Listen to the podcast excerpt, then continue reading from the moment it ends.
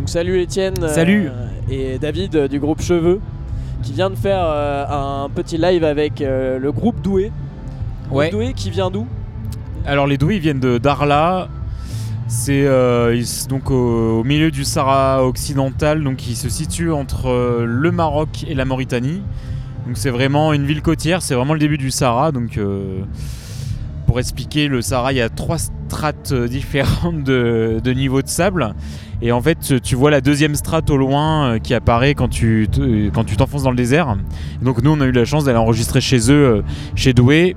Et on a même fait des, petites sessions dans le désert euh, sous tente parce que c'est des, des, donc des, des Sahraouis. Et donc il y a une génération, ils étaient encore dans le désert, ils étaient nomades, notamment euh, est, qui est né dans le désert et qui a connu tout ça. Et euh, voilà, euh, c'est fou de pouvoir euh, jouer avec eux, d'avoir fait tout ça. d'avoir pu faire ce projet, ça a pris du temps parce que c'est une grosse logistique. Puis après, d'avoir pu tourner et d'avoir encore d'autres dates qui arrivent, c'est génial. Alors David, est-ce que tu peux raconter peut-être un peu la rencontre avec groupe Doué? Qu'est-ce qui a amené cette rencontre? Et comment ça s'est passé? Parce que j'ai appris notamment qu'ils parlaient pas français ni anglais. Donc euh, qu'est-ce qui s'est passé Alors euh, déjà sur l'organisation euh, de ce truc-là, en fait, c'est des projets un peu improbables qui nous a été proposé par un mec qui organisait un festival à Darla. Et, et le festival s'est arrêté, mais le mec était assez actif localement. C'était un franco-marocain qui avait des relations à Paris et il s'est dit que ça serait cool de faire bosser un groupe de là-bas avec un groupe français pour les faire sortir un peu de leur, de leur truc local. Où le groupe Doué, normalement, c'est un, groupe qui fait des, mariages, des trucs comme ça.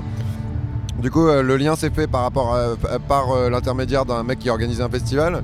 Et après, effectivement, quand on est arrivé là-bas, c'était euh, c'était quand même très étrange tout d'un coup de se retrouver avec des gars qui parlaient même pas arabe. Tu vois, c'est un dialecte du, fond du désert. On, débarquait chez eux à plein.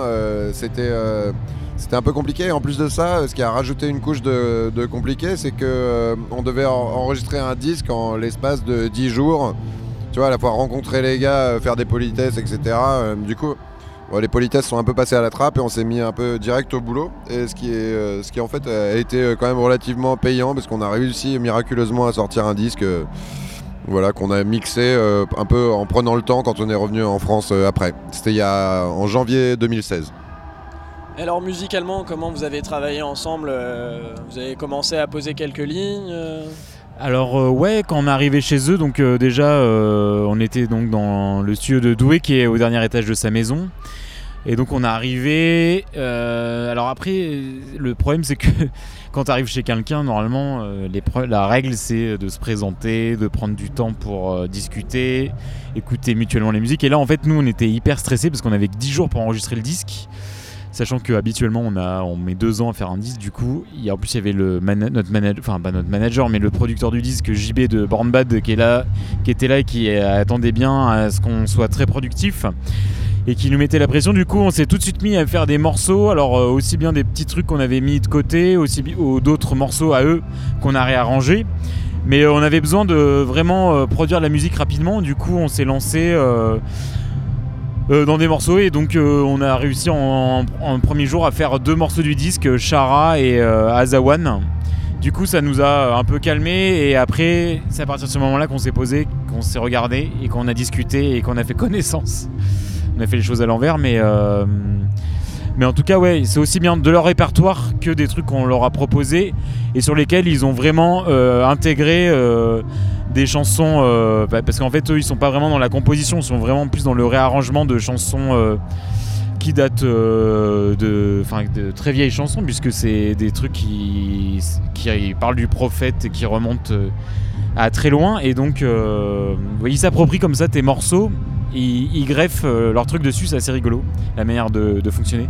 C'est couche par couche comme dans le désert Est-ce que euh, ouais, t'as quelque chose à rajouter là-dessus, David? Euh, non, euh, c'est marrant parce que nous, euh, euh, à être un, groupe français, t'as toujours un peu l'espèce de, dogme. Ouais, il y a Doué qui m'a offert une bague aujourd'hui, je sais pas trop comment la porter. J'ai le bras qui penche à chaque fois. Bref. Et du coup, on est vraiment dans le, dogme de la nouveauté. Il faut toujours créer et tout. Et c'est assez marrant de se dire que les gars, ils sont. Ils font toute une carrière sur le fait de recycler euh, des morceaux traditionnels, etc. Un peu mis au goût du jour, mais. et ils jouent comme des énormes bourrins.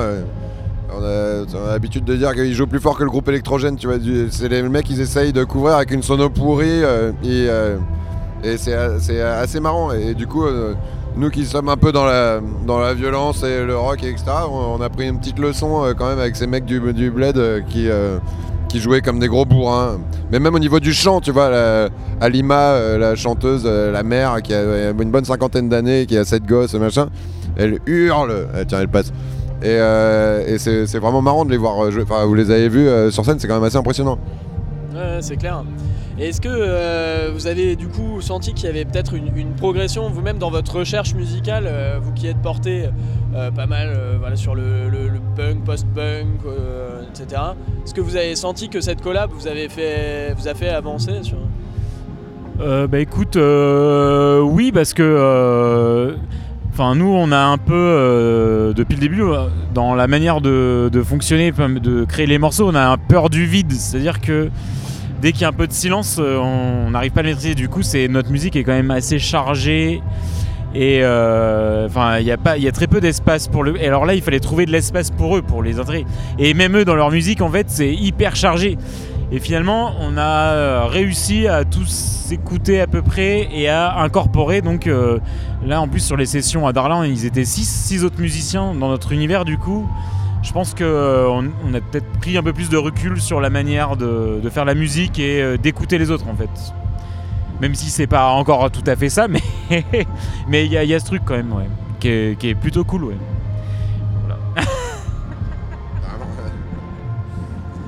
Ouais, et euh, on, a senti euh, effectivement là sur scène euh, que toi dans le chant, t'étais beaucoup en train de regarder les autres joueurs, enfin les autres musiciens. Ça, se passait comment avec la chanteuse pour toi Bah ça va, c'est rigolo de, de... je sais pas nous il y, a ce truc là où on est tout d'un coup on se retrouve avec des gens qui sont légèrement d'une autre génération tu vois, parce que euh, en fait, on est entre deux générations, nous. Euh, on a, entre 35 et 40 ans, et euh, d'un côté, tu as les parents qui ont 50, 55, et de l'autre, les, enfants qui ont plutôt une, une bonne vingtaine d'années, 25 ans.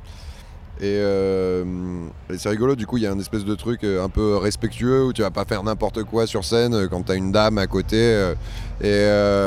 Mais du coup, au début, c'était un peu hésitant. je voyais qu'elle regardait avec un œil un peu réprobateur les bières que j'avais sous mon stand. je sentais que quand même, c'est des gars hyper religieux. On a commencé la tournée, on était en plein ramadan, du coup, ils étaient un peu palos.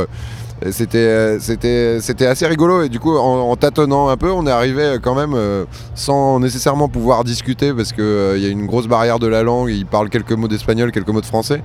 On est quand même arrivé à trouver un truc où il y a des blagues euh, et, et, sur scène on a été de plus en plus à l'aise jusqu'à trouver une espèce de formule comme ça qui est quand même, quand on y pense, euh, relativement bourrine euh, par rapport à ce qu'on pourrait attendre de, un groupe traditionnel qui euh, rencontre un groupe de rock. Je trouve que quand même ça, il y a des moments où c'est, ça, ça rock pour de vrai quoi. Et, c'est assez rigolo, tu vois, parce que c'est quand même un peu risqué. Tu peux te dire, tu vas tomber un peu sur un truc un peu mou du genou, la, la, collab un peu artificielle, etc. Et finalement vu que ça s'est bien passé humainement, euh, on, a, atterrit sur un truc rigolo quoi.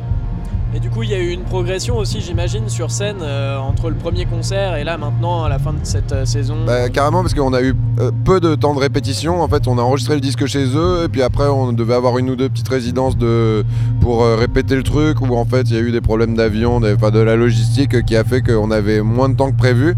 Euh, et, du coup, on a vraiment euh, progressé sur scène, euh, répété sur scène, je sais pas exactement, mais en tout cas, clairement, les trucs se sont un peu construits au fur et à mesure. Et, voilà, pour, arriver à un truc qui tourne à peu près maintenant. Après, on a quelques dates après l'été. qui sont prévues du coup la fête de l'UMA à Paris, un festival à Angers Et, euh, et du coup, peut-être que ce sera, peut-être qu'on pourra prendre quelques jours encore pour euh, peaufiner, tu vois. Je, je, sais pas. C'est toujours une grosse question logistique. C'est un peu aussi pour ça que des projets comme ça, ils sont durs à, faire et ils sont rares. C'est que euh, c'est hyper cher en avion, c'est hyper cher en hôtel et tout ça. Et du coup, t'as as peu de temps pour vraiment euh, faire avancer et vraiment travailler le truc. Euh, on parlait de recherche musicale avant. Il y a un truc, j'imagine, qui devait être peut-être un peu compliqué euh, pour vous au début, c'était de vous faire euh, tout simplement euh, aux gammes, euh, aux gammes africaines, enfin euh, la musique traditionnelle. Oui, c'est sûr. euh, c'est surtout en fait le rythme. C'est rythmiquement que ça a été compliqué. Parce que nous, on est plus sur des trucs binaires, euh, rock and roll, rock 1, 2, 1, 2. Et euh, eux, tout est à contre-temps. Et alors, du coup, mais enfin, on n'arrive toujours pas à taper dans les mains quand ils font un morceau. mais, euh, mais, bi- mais, alors, mais bizarrement, on arrive à faire des morceaux ensemble. Et eux, nous, on est sur notre truc binaire, on compte le morceau euh, dans notre tête à notre manière, et eux, ils le comptent à leur manière, et tout le monde est content, et on se regarde, on est content. Enfin, je sais pas, il y a un truc magique, c'est assez fou. Donc, euh, comme quoi, euh, je sais pas, c'est. mais, mais- mais personne n'a dans la tête qui joue le même morceau en fait. Enfin, chacun, chacun joue son morceau, c'est ça qui est rigolo. Quoi. Ouais, c'est complètement fou. ah, mais ouais. Excellent. C'est vrai. Parce que du coup, euh, ils il, il jouent sur quoi comme euh, genre de rythme euh, Alors, eux, bah, c'est du rythme à contre-temps. euh, je sais pas, c'est. euh, c'est pas 1, 2, c'est. Enfin, c'est. C'est 3, Un, 4, deux, 3. Enfin, c'est à, à l'envers, quoi. Et, et en même temps, effectivement, Doué, qui, qui, qui, qui est le roi du matos, qui, qui s'achète des pédales d'effet de guitare, et là à Paris, il a dévalisé tous les magasins, et euh, qui a des guitares de fou chez lui à, à Darla. À côté de ça, il fait sa lutherie lui-même, c'est-à-dire que il va t'acheter une Gibson à 5000 et puis euh, il va cisailler le manche sur 6 frettes et euh, avec un couteau de cuisine, il va te coller des nouvelles frettes pour faire des quarts de ton. Puis il est là et il met son ampli à fond, la disto à fond, puis là, et puis il fait- il fait des énormes solos et puis tu regardes et fait bueno. Donc t'es là, ok. ouais. Avec un couteau de cuisine, ouais, c'est assez marrant. On, euh, fait régulièrement des stops sur la tournée et, euh, et il s'arrête dans les supermarchés pour trouver les meilleurs couteaux de cuisine pour, euh, couper ses manches. Et on lui dit, mais non, prends une scie. Non, non, non, il veut, des espèces de couteaux avec des crans. euh, C'est hyper bizarre. hyper débile. Ouais, ils adorent les, les stations-service sur l'autoroute. Ils dévalisent les trucs, ils achètent plein de trucs. Non mais c'est hyper rigolo. En fait, c'est hyper bizarre de, se dire ça, mais en fait, ils gagnent vachement moins de, de pognon à tourner en France que tourner euh, chez eux à Dakhla et autour. Parce qu'en en fait, là-bas, ils jouent euh, du coup dans les cérémonies de mariage. Et en fait, euh, il y a ce principe où les musiciens sont hyper centraux dans la cérémonie de mariage. Et eux, ils ont des espèces de djellaba avec des grosses poches ventrales. Et, euh, et en fait, les gens défilent devant eux pour leur jeter du pognon à la gueule. Et du coup, ils se retrouvent avec couverts de billets. Ils fourrent ça dans leur. euh, et en fait, ils ont, du coup, ils ont pas mal de cash. C'est des gens qui. euh, paradoxalement, on pourrait se dire, euh, ouais, les musiciens du bled, euh, ils ont pas un rond. Mais en fait. euh, du coup, quand ils arrivent en Europe, euh, là-bas, ils n'ont pas trop l'occasion de consommer à mort. Et euh, alors que, euh, tu vois, ils ont quand même cette fascination du monde occidental, de la surconsommation et tout. Et quand, euh, quand on est en tournée, les, les gars, ils, ils passent leur temps à acheter des bordels, c'est hyper impressionnant. Ouais, ça devait être quand même une sacrée, euh, une sacrée aventure de, de vous-même aussi découvrir peut-être ce- ce- cette zone-là, euh, le Sahara, que vous connaissiez peut-être un peu Ah, pas du tout, ouais. Bah, non, on connaissait pas du tout. euh, euh, bah, c'était, oui, surtout, euh, ce qui est fou, c'est. euh, tu rentres dans leur communauté, du coup, euh, quand on enregistrait le disque, après, euh, les jours passaient, ça se passait bien, et puis, du coup, il y avait de plus en plus de monde qui venait parce que il- la notion d'enregistrement de même de répétition ils euh, ils le maîtrisent pas ça les intéresse pas. Il faut qu'il y ait du monde. Quand dès qu'ils jouent il faut qu'il y ait du monde il faut qu'il y ait du public et ils s'arrêtent pas de jouer tant que le public danse tu vois donc euh, on n'est pas du tout dans les formats pop à la con euh, enfin je dis à la con mais on, est formé à ça mais de par chez nous tu vois et du coup euh, d'avoir vécu ça de faire des sessions d'enregistrement avec euh, 15 000 personnes autour de toi et tout le monde tape dans les mains pendant que tu enregistres ça crée une autre ambiance et et t'es pas à la recherche du son pur, de la prise parfaite, t'es juste à la recherche de l'énergie et tu vas et ça c'est assez cool. Ouais. Alors vous, vous avez du coup tourné avec eux euh, un peu euh, en Afrique, euh, vous avez fait... Non, on a fait deux dates au Maroc, une à Casa, une à Rabat. Mais je sais pas, peut-être que ça se passera un, jour, mais c'est encore c'est une logistique compliquée, mais à l'envers, de nous faire venir, d'organiser des trucs là-bas. Eux, ils ont pas, c'est un réseau qu'ils ont pas, tu vois, de tourner dans, et c'est un réseau qui existe pas franchement chez eux. Du coup, on peut pas avec notre formule jouer dans les mariages comme Doué les connaît. Ça aurait été rigolo de se retrouver à jouer dans un mariage, mais je pense pas que ça arrivera. Et, euh, et, du coup, euh, du coup, je sais pas si on finira par euh, tourner là-bas, ce serait rigolo. Hein. Nous, on, aimerait vraiment, mais en tout cas, ce qui est sûr, c'est qu'on on ira les voir. On ira rigoler. Ils nous, ils nous ont proposé, enfin, la, confiance s'installant, l'amitié se développant et tout ça. ils nous ont dit, et en particulier à Étienne qui les a, qui les a navigués partout dans Paris, ils leur ont dit la prochaine fois que tu viens, Étienne on t'amène un mouton, euh, on te sort un couteau et c'est toi qui le, le flingue. et ça, c'est vraiment, je pense, le truc ultime euh, qui, peut arriver à un mec. Ouais, j'attends ça avec impatience. Je vais prendre mes billets sur EasyVol. Excellent. Et du coup, ça a été, ça a été reçu comment euh, les concerts à Rabat bah, bah, Après, faut dire c'était vraiment le, le début, c'était juste après le disque. Après l'enregistrement, on n'a pas vraiment eu de temps de répétition là-bas. Du coup, c'était vraiment sur l'énergie euh, de la proposition. Il n'y avait pas, mais euh, le, rendu était hyper bancal et je pense que c'est vraiment ici, euh, sur la tournée en France, que, enfin même les festivals en Europe, que on a réussi à, faire quelque chose de bien là. on est un peu non mais là, là, le live fonctionne et euh, bon bien sûr c'est la dernière date aujourd'hui mais euh, t'aimerais que ça continue mais bon on va, on va poursuivre ça euh, à la rentrée. Mais oui c'est vrai qu'on n'a pas eu temps de répétition et du coup c'est sur le live qu'on s'est fait le truc quoi. Et Born Bad comment ils ont accueilli le, disque ben, Born Bad, ben, JB c'est un des c'est le producteur JB donc qui drive le label Born Bad.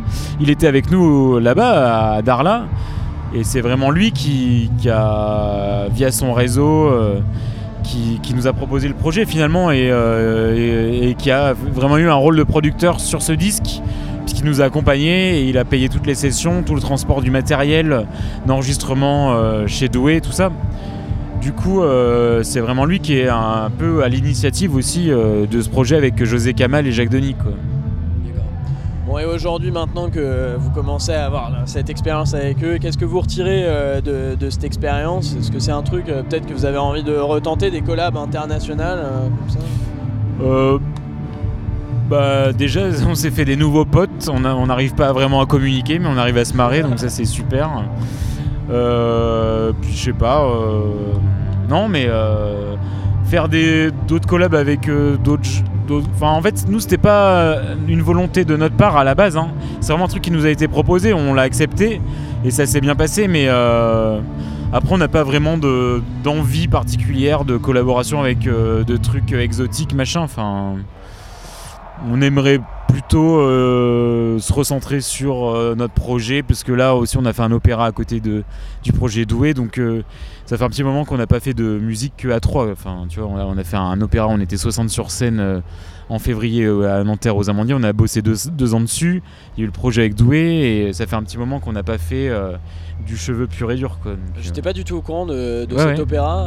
Oui oui bah on a fait un opéra on était 60 sur scène, c'était à Nanterre-Amandier et euh, arrangement donc euh, écrit par euh, Maya Dounitz, qui fait nos arrangements depuis déjà deux albums, depuis 1000 et Bum, et là qui a vraiment signé tous les arrangements de voix pour chanteurs lyriques, chants lyriques, enfin comme un opéra quoi.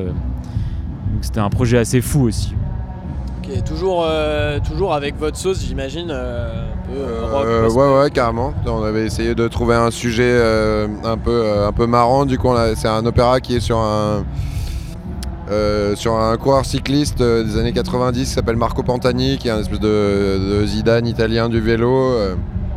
Et, voilà, malheureusement c'est un truc qui est assez difficile à tourner parce que comme disait Étienne, on est vraiment beaucoup sur scène ça coûte très cher, c'est logistiquement hyper compliqué, il faut que les chanteurs, euh, enfin les énormes chœurs et tout, puissent répéter et tout. Du coup, euh, il va, on a un disque euh, qu'on a enregistré au théâtre de Nanterre. et qui devrait sortir peut-être après l'hiver, là, enfin dans le, dans le courant de l'hiver 2017-2018. Du coup, ça, on sera content. C'est le prochain disque de cheveux, ce sera un disque d'opéra, du coup. Et, et, peut-être qu'à l'automne, on va essayer de, se remettre à, à, composer des morceaux euh, voilà, plus en mode trio, euh, un peu direct. Euh, ça, va nous faire du bien de retrouver un peu cette, énergie-là. C'est un truc qui, nous a manqué un peu, parce que quand même, en fait, quand tu es pris dans des gros projets, il y a une énorme part de logistique qui fait que tu mousses un peu l'énergie. Enfin là, ce qui est cool avec Douai, et, c'est qu'ils sont à fond dans le live. Du coup, on se fait vraiment plaisir sur scène, mais c'est vrai que derrière, c'est un, un, gros bazar. du coup. Euh, du coup voilà, j'espère que voilà, on va, on va, faire un bon, un bon nouveau disque bien, bien rock. ouais, euh, revenir, à l'essence. Voilà. Mais merci en tout cas de, nous, avoir, euh, de nous avoir interviewé, tout ça, c'est cool.